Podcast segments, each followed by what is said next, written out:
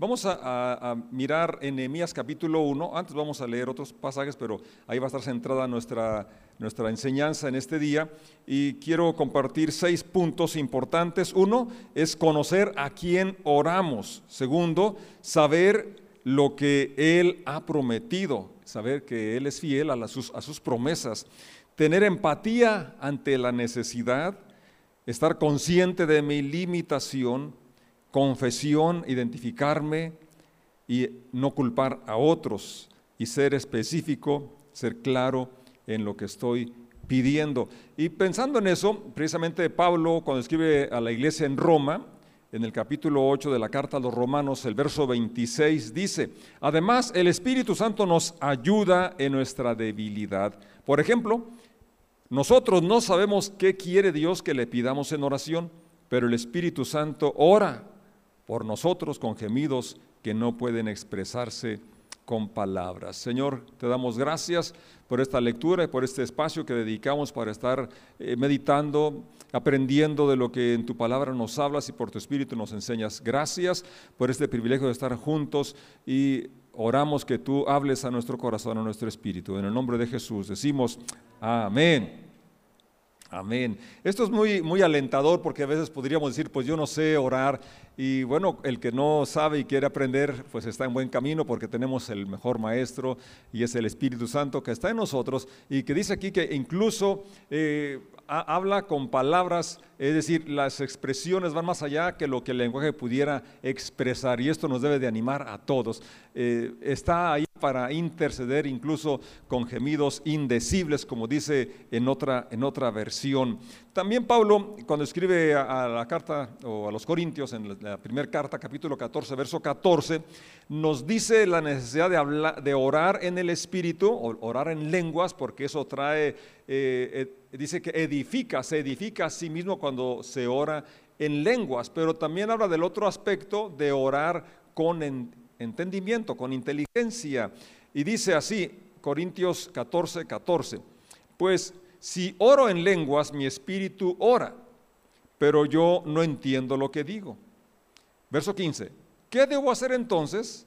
Oraré en el espíritu y también oré con palabras que entiendo. Cantaré en el espíritu y también cantaré con palabras que entiendo. Entonces el, el lenguaje de la oración eh, si es el lenguaje del espíritu, como cualquier otro lenguaje, es el inglés, el español, el que hables, es un lenguaje que puede ampliarse, puedes dominarlo, o sea, conocerlo más, no dominarlo, pero conocerlo más, para que sea más fluida tu expresión, para que puedas eh, comunicar mejor tus ideas, eh, tus sentimientos. Y esto es cierto también con la oración, entre más oramos, entre más lo practicamos, pues más podemos ser eficaces al expresar nuestro amor, nuestra devoción y nuestras necesidades ante el Señor. Y Nehemías capítulo 1 del verso 4 al 11 nos relata la oración de Nehemías. Me gusta mucho esta, esta oración porque como vamos a ver enseguida nos trae lecciones muy prácticas en, esta, en este tema tan vasto, tan amplio que es la oración. Nehemías nos, nos da mucha enseñanza porque eh, su oración eh, es muy humana, podemos decir así, y también Él está eh, interviniendo en el propósito de Dios, está dispuesto a intervenir y no miramos que en su oración está pidiendo que, que Dios haga las cosas y que Él nada más sea un espectador. Y esto nos, nos, anima, nos ayuda a ver cómo Dios espera que colaboremos con Él en su plan de extender el reino, en su plan de poder llevar las buenas nuevas a otras personas y en los proyectos que Dios nos ha dado de vida. Nehemías capítulo 1, verso 4 en la NTV. Cuando oí esto, es decir, él pidió información de cómo estaba Jerusalén, cómo, qué situación se encontraba. Le dijeron que estaban los muros derribados y las puertas habían sido quemadas. Entonces, esto era una desolación que había acontecido mucho tiempo atrás y así permanecía ya por años. Y entonces, ¿qué, ¿cuál fue su reacción? Dice, me senté a llorar. De hecho, durante varios días estuve de duelo ayuné y oré al Dios del cielo. Y aquí nos habla de lo humano, como dije, que, es Nehemías y no esconde su pesar, no esconde sus emociones. El duelo es una parte importante en un proceso de pérdida. Ningún cristiano está exento a, experimentar pérdidas y el tiempo de duelo es indispensable para superar eh, esta etapa, pero no vamos a quedarnos en duelo toda la vida. Eh, es bueno también ayunar y algunos no sabrán qué es ayunar. Y bueno, hay una versión que dice, dejaron de comer para orar mejor. Esa versión me gusta porque así ya no hay pretexto de que no sabemos qué es ayunar. Pero él hizo otra cosa y es nuestro tema. ¿Qué hizo? Y oré al Dios del cielo. Y luego describe del verso 5 en adelante la oración y vamos a ir eh, analizando o aprendiendo lo que, lo que podemos eh, sacar principios que nos ayudan en esto del lenguaje del Espíritu que es la oración. Y dije, oh Señor, Dios del cielo, Dios grande y temible. Es importante cómo en, nuestra oración, aún en el duelo, aún en, en, el ayuno o en la pérdida, en la situación en que nos encontremos, nuestra oración esté centrada en el Dios, el Dios que servimos. ¿A quién oramos? Es importante saber a quién oramos. El punto número uno es conocer a quién oramos. Y Nehemías tenía un conocimiento del Creador, el Señor, dice, oh Señor, es el soberano, el dueño, Dios del cielo, no solamente de la tierra, no solo de Jerusalén, no solo de Babilonia o de otros lugares, del cielo y de la tierra. Y luego, Dios grande y temible. Y fíjate qué, qué, precioso es esto, porque cuando podemos vislumbrar a Dios como es, entonces nuestro problema eh, toma la dimensión que tiene y no es tan grande como lo creíamos. Cuando vemos que Dios es mucho más grande que nuestra necesidad, que nuestro problema, podemos tener esperanza, podemos tener aliento, podemos superar cualquier pérdida, cualquier adversidad. Dios, oh Señor, Dios del cielo, Dios grande y temible. Esto es precioso. Pero yo te invito a que leamos también en Romanos capítulo 8, verso 15, donde el, apóstol está diciendo que no nos ha dado el espíritu de, de temor, sino que al contrario tenemos eh, el espíritu de Cristo, el espíritu de adopción, por el cual clamamos, Abba Padre tenemos el espíritu de adopción, es decir, somos hechos hijos de Dios y tenemos el espíritu de adopción por el cual podemos referirnos, acercarnos a Dios, no únicamente como lo hizo Nehemías como Señor, seguimos reconociendo que Él es nuestro Señor, de hecho es lo que trae salvación al ser humano, reconocer la autoridad del señorío de Jesucristo, pues Pablo lo dice así que eh, si confesares con tu boca que Jesús es el Señor, serás salvo, porque con el corazón se cree para justicia y con la boca se confiesa para salvación. Él es Señor, Él es el Dios del cielo y de la tierra, es el Creador, Dios grande también, pero también es nuestro Padre. Y según ese pasaje de Romanos, que tenemos el espíritu de adopción por el cual podemos clamar, Abba, Padre, una expresión de confianza, de cariño, de cercanía, papito, papá, podemos con toda confianza acercarnos ante el trono de su gracia. Y esto es importantísimo. Es decir, tenemos una ventaja sobre enemías, una revelación y una relación más estrecha, más cercana que con ese espíritu de adopción que ahora tú y yo, como sus hijos, poseemos. Ese es el, punto de arranque para orar. Nos acercamos no ante un juez injusto, nos acercamos no hasta un Dios lejano, nos acercamos no hasta alguien extraño o ajeno a lo que nos pasa, nos acercamos a nuestro Padre Celestial, que como dijo Jesús, ya sabe de qué tiene necesidad. Y por eso, cuando le dijeron que los enseñara a orar, él dijo puntualmente, orarán así, Padre nuestro. ¿Cómo? Padre nuestro, qué privilegio tenemos. Yo te animo a que recuerdes, medites, disfrutes esta, esta verdad y podamos así no solamente orar, sino vivir con esa relación con nuestro Padre Celestial.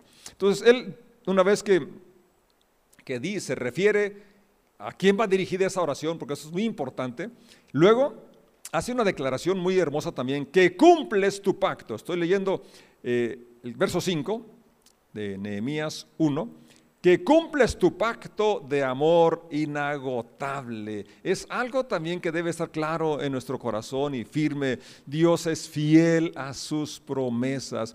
Cada promesa que Él ha hecho la ha cumplido. Y Nehemías podía hacer esta declaración que cumples tu pacto. Él estaba viviendo en cautiverio, estaba viviendo no solo él, sino muchas personas que han sido llevadas cautivas pero aún en esa situación, lejos de, su, hogar, de su, de su, país, él estaba declarando una realidad. Él es fiel al, al, pacto de amor inagotable con los que te temen y obedecen tus mandatos. Escucha mi oración. Mírame y verás que oro día y noche por tu pueblo Israel. Y esta es una eh, declaración que podemos decir, bueno, ¿cómo es posible que Nehemías oraba noche y día? Si como copero del rey que era, era un trabajo muy demandante, era un trabajo muy importante que, puedo decir, absorbente, porque era como el primer ministro de, ese, país y eh, no, era solamente que servía la copa, sino que tenía otras, otras eh, tareas que demandaban su atención, demandaban su tiempo y luego pues también tenía que dormir. Entonces, ¿cómo es que él podía orar día y noche? Bueno, esto lo, que podemos entenderlo cuando, por ejemplo, tú tienes una hija, un hijo, o tu cónyuge que está enfermo y tienes que ir a trabajar. ¿Y no es cierto que en el trabajo te acuerdas de él, de ella, y sigues clamando a Dios por él o por ella? Cuando mis nietas están, han estado enfermas, yo, aunque vaya al trabajo, yo estoy orando por ellas, o me acuerdo de ellas durante el trabajo. Si mi esposa está enferma, aunque esté trabajando, aunque esté en otro lugar, yo recuerdo que, tiene una necesidad y yo clamo a Dios. Es la, es la forma, ¿verdad?, como podemos orar, como dice Nehemías, eh, noche, orar día y noche. Obviamente, eh, cuando habla de noche, pues antes de acostarte, antes de dormirte, o esos días que no puedes dormir, eh, yo en lugar de noches de insomnio tengo noches de vigilia, de oración. Y ya dicen, ¿no? Que hay que contar las ovejas para dormir. Pues yo los cuento, cuento las ovejas. Y a veces ni así me puedo dormir, pero sigo orando, sigo en esa comunión con Dios. Y eso es lo que hacía Nehemías, porque era, era tal su preocupación, era tal su empatía que sentía por la necesidad de sus hermanos que eso lo motivaba a orar. Cuando amamos, oramos. Dilo conmigo, cuando amamos, oramos día y noche, porque está en nuestro corazón porque amamos a quien oramos y amamos por quien oramos. Y esa es la más grande motivación. Y eso es lo que estaba haciendo precisamente Nehemías. Luego dice, estoy leyendo todavía el verso 6. Confieso que hemos pecado contra ti. Y esto es algo importantísimo en nuestro estilo de vida, la confesión. Santiago va más allá, incluso dice que que deberíamos confesarnos no solamente a Dios, sino unos a otros de nuestros pecados y que oremos unos por otros, que la oración del justo, obrando eficazmente, puede mucho. A veces nos quedamos solamente con esa frase, esa parte final del versículo, que la oración del justo puede mucho, y es cierto, pero está en el contexto de la confesión. La confesión es bíblica y es necesaria. Y Nehemías está confesando su pecado. Se está identificando con el pecado del pueblo. No está señalando a los, los que pecaron, los que fallaron, los que no hicieron. Él se está identificando y él dice más adelante, es cierto, incluso mi propia familia y yo hemos pecado. Porque somos muy dados a señalar a otros e incluso responsabilizarlos de a veces de mis malas decisiones o malas acciones que son una consecuencia de una mala decisión, una mala acción. Mía, y a veces culpamos las circunstancias, culpamos a otras personas, y aunque puede ser el caso que sí obraron injustamente, pero algo también tuve que hacer yo, algo tuve que ver, es decir, fue mi negligencia quizás, no oré, no fui un, suficientemente eh, intencional o, no di la influencia que podría haber dado. Es decir, hay muchas cosas en las cuales estamos implicados en las condiciones eh, que nos rodean y esa es una enseñanza muy importante la que Nehemías nos da aquí, incluirnos en el problema. Somos parte del problema. Pero lo más importante, somos parte de la solución. Y Nehemías se involucra, dice, yo he pecado. Y dice el verso 7, hemos pecado terriblemente. No es algo ligero, porque esto también es importante, que a veces se toma con mucha ligereza el pecado. No es para tanto, todos lo hacen, o demás. excusas. No, Enemías dice, el pecado es terrible. Y es terrible porque le llevó a Jesús a la cruz a un sufrimiento indecible, indescriptible. Es terrible porque la paga del pecado es muerte. Hemos pecado terriblemente al no haber obedecido los mandatos, los decretos y las ordenanzas que nos diste por medio de tu siervo Moisés. Verso 8, te suplico que recuerdes lo que le dijiste a tu siervo Moisés. Y ahora aquí viene otro punto interesante. Tener fundamento para orar, tener fundamento bíblico, tener fundamento en las promesas de Dios. Nehemías conocía las promesas de Dios. Nehemías eh, es posible que haya nacido allá en cautiverio, pero no obstante viviera en un país pagano, gobierno pagano, costumbres paganas, diferentes a los principios que su familia o que su nación, que él como creyente tenía, él pudo o sabía, conocía las escrituras. Y es importante que tú y yo los conozcamos. Que para orar conforme a la voluntad de Dios tenemos que conocer los escritos, tenemos que conocer la Biblia, tenemos que leer, meditarla y sobre todo practicarla, aplicarla a nuestra vida. Y Nehemías está haciendo eso, él está citando precisamente eh, allá Deuteronomio y dice, si, si me son infieles los dispersaré entre las naciones, pero si vuelven a mí y obedecen mis mandamientos y viven conforme a ellos, entonces, aunque se encuentren desterrados en los extremos más lejanos de la tierra, yo los volveré a traer al lugar que elegí para que mi nombre sea honrado. Él conocía las escrituras y en base a las escrituras está orando. Yo te animo a que leas la Biblia, medites la Biblia, memorices la Biblia. Hay versículos clave que, que necesitamos tener allí en nuestro arsenal, tener allí en nuestra mente. Sigue diciendo en su oración, verso 10, el pueblo que rescataste con tu gran poder y mano fuerte es tu siervo. Él sabía la intervención de Dios para sacarlos de Egipto y cómo él, Dios los había sacado para que le sirvieran. Verso 11, oh Señor, te suplico que oigas mi oración. Escucha las oraciones de aquellos quienes nos deleitamos en darte honra. Fíjate qué declaración tan preciosa. Te invito a que la digas conmigo.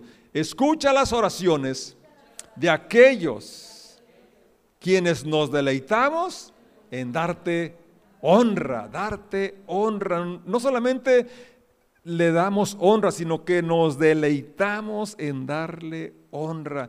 Qué oración tan preciosa, centrada en Dios, y lo que está pidiendo es solamente para darle honra a Dios, para, y, la muralla iba a ser reconstruida, traería seguridad, restauraría la identidad a la nación, muchas cosas buenas, pero sobre todo eso él, miraba que iba a ser honrado Dios, que el pueblo ya no iba a ser menospreciado, ya no iba a ser eh, causa de escarnio, de burla, sino que ahora que yo traía honra a Dios que lo que pedimos, que lo que planeamos, que lo que proyectamos, la motivación sea, como dice Nehemías, nos deleitamos en darte honra, darte gloria, que seas dado, que seas conocido, que recibas tú la gloria, que tú recibas la alabanza. Una oración centrada en la voluntad de Dios y en honrarlo. Y fíjate, todo esto que hemos leído, que he leído, del verso 4 al 11, hasta casi al final del versículo, ahora viene la petición. Todo lo anterior es el preámbulo, es, es el protocolo, es la introducción. ¿Y cuántas veces no oramos nosotros directamente con lo que pedimos, con lo que necesitamos, con lo que queremos? Señor, necesito que deje de llover. Señor, por favor, manda el sol. Señor, manda la lluvia. Señor, eh, sana. Señor, haz. Y nos olvidamos de primero honrarlo, reconociendo quién es Él y lo que somos en Él, lo que nos ha dado ya, y darle gracias. Y luego pedirle en una forma concreta, clara, entendible, aquella petición que tenemos. Te suplico, aquí viene la petición apenas, te suplico que hoy me concedas éxito y hagas que el rey me dé su favor. Pon en su corazón el deseo de ser bondadoso conmigo en esos días yo era el copero del rey. Señor, dame la oportunidad de estar preparado para cuando Él eh, me dé la oportunidad, eh, esté accesible, pueda ser empático, pueda ser sensible. Y eso era algo realmente difícil, porque era un rey duro, era un rey pagano, eh, era un, rey que, se conocía precisamente por la dureza de, de su corazón. Y Nehemías está pidiendo que, que cuando él se le dé la oportunidad, él pueda estar preparado y le dé gracia que quebrante el corazón de ese rey perverso, que quebrante el corazón, porque él, como lo escribió después eh, Salomón, Dios puede eh, guiar el corazón de, de, los reyes, como, así como guía los cauces de los arroyos. Te suplico, me concedas éxito y hagas que el rey me dé su favor, que haya gracia.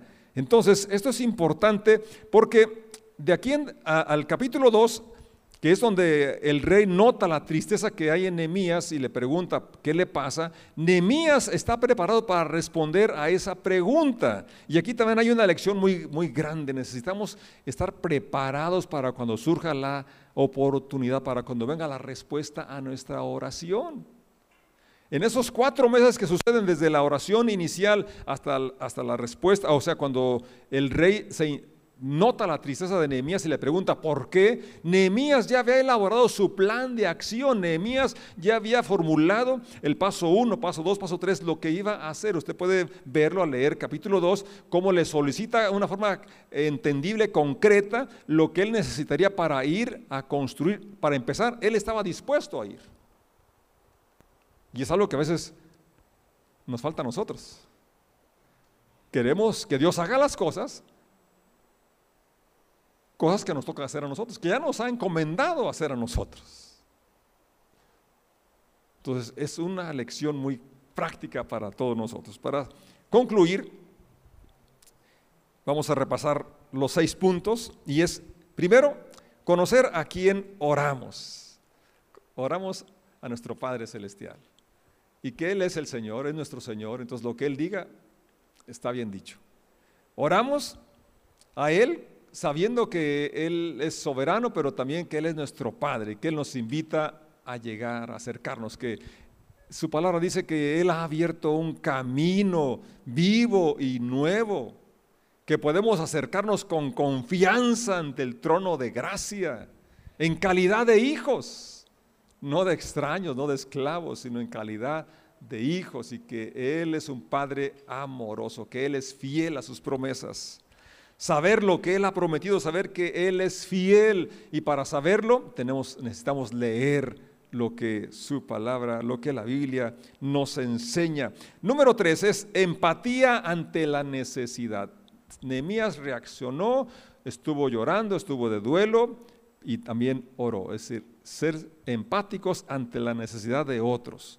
Y eso incluye no solamente orar, sino también estar dispuestos a ir dar una palabra, una llamada de teléfono, una visita, algo que puede hacer una diferencia, que muestre la empatía, muestre el interés, muestre el amor que tenemos por esta persona en su necesidad. La confesión es tan importante.